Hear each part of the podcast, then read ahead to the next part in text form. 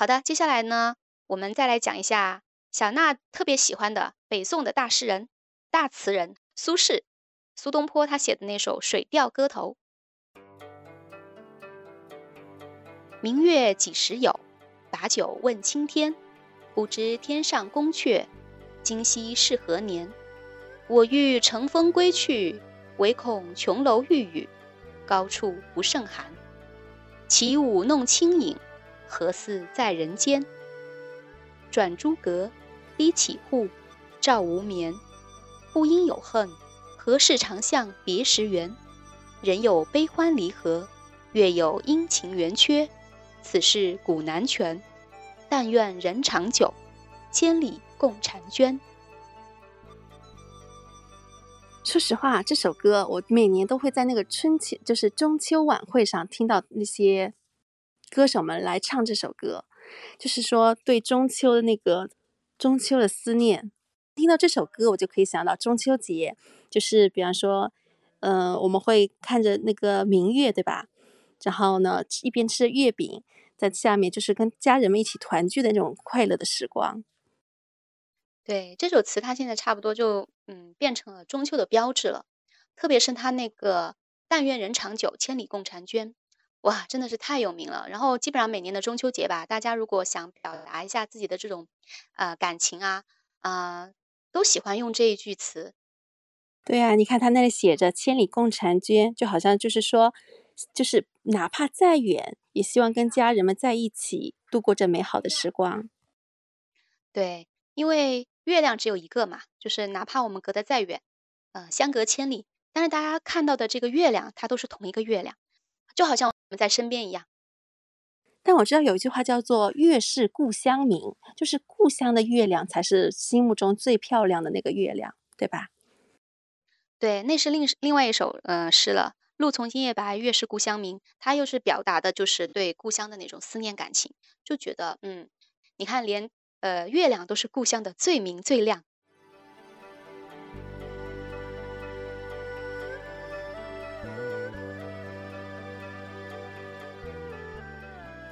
宋代呢，它有分，也有诗和词各种不同的呃题材吧。宋代比较流行的是词，因为宋代虽然虽然也有很多诗人写诗哈，包括苏东坡他也写诗，但是苏东坡最出名的是他的词，就是词的形式和诗是不一样的。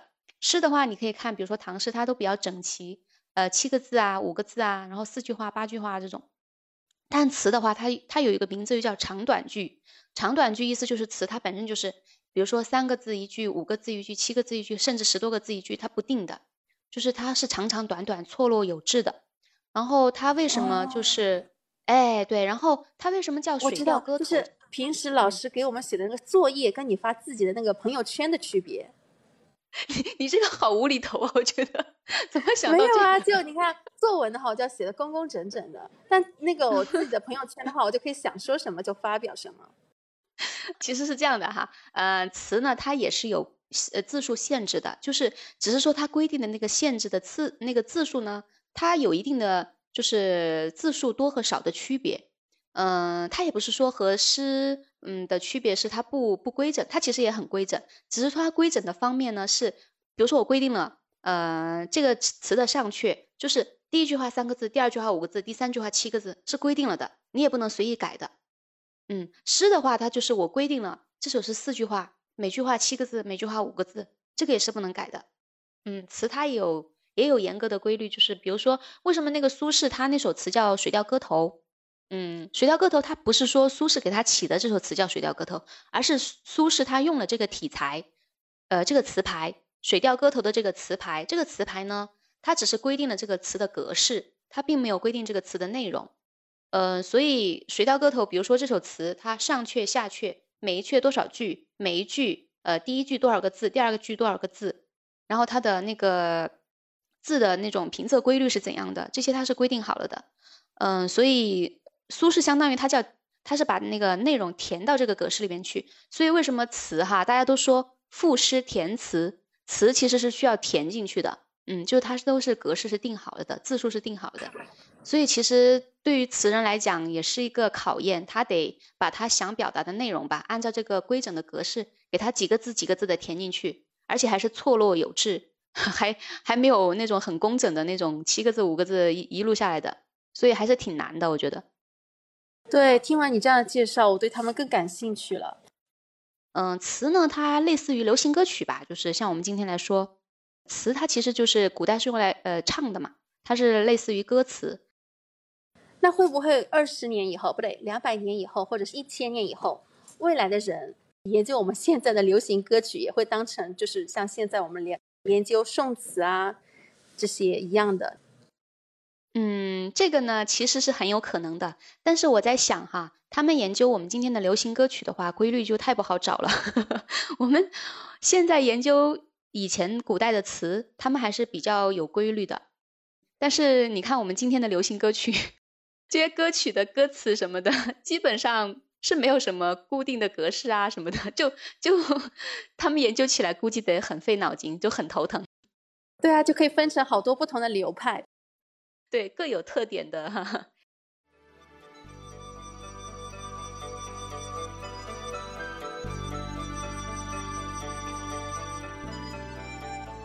那这首词呢，它也是一首表达了对家人的思念的。嗯，这篇呢，它有开篇，它有自己的一个，呃，相当于是序言吧。啊，丙辰中秋，欢饮达旦，作此篇兼怀子由。子由呢，就是苏轼的弟弟，就是苏辙。呃，苏轼三父子嘛，就是苏洵、苏轼、苏辙。哎，对，三苏三进士，我觉得特别厉害的一家人。就是 就是儿子去应考，他父子就是他爸爸也去陪着他，这种怎么说呢？就一家人一起努力，我觉得非常棒。对，所以他们家有这样的氛围，所以你看父子三个人个个都非常的有成就。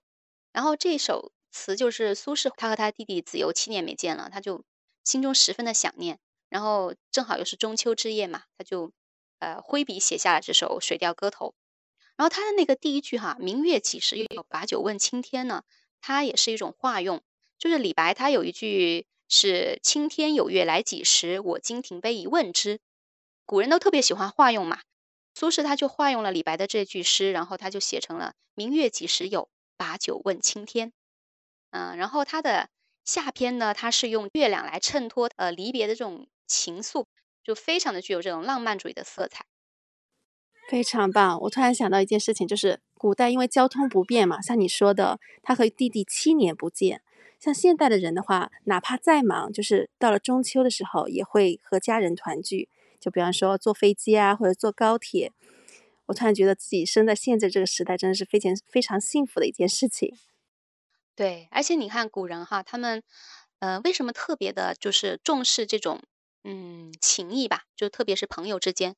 因为见一面真的太难了，他们把这种离别、离别的时刻其实都是非常隆重的，然后经常都会要呃设宴啊，要饯别呀，折柳相送啊，就是特别的舍不得。因为真的见一面太难了，就是此去一别，不知道咱们什么时候才能再见了，甚至很多时候一别之后就永不相见，再次经过故人地方的时候，故人已经去世了。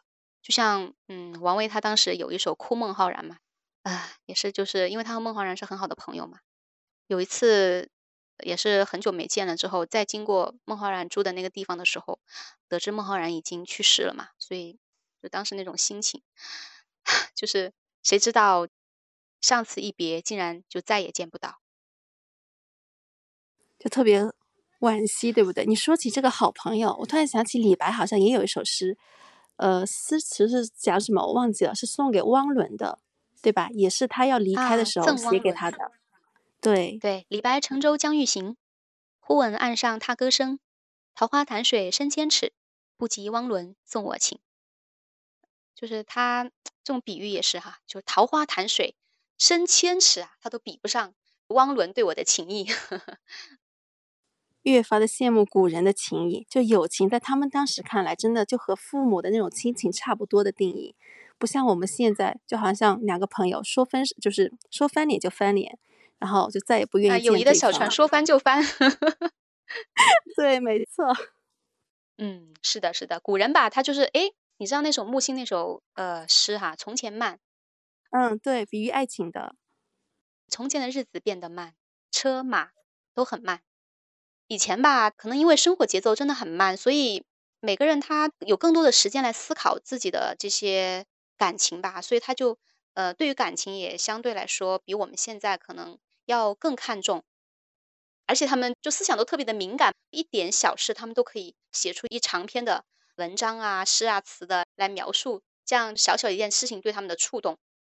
嗯，当然我觉得也可能是他们时间比较多吧，像我们现代就整天节奏太快了，太忙了之后就被生活赶着走嘛，你就没有时间静下心来好好思考，可能就失去了古人的那种闲情逸致，也失去了很多品味那种细节的美好的那种体验吧。我觉得其实也挺可惜的，所以我们有时候也还是应该适当的慢一下，慢慢的品味一下生活的美好。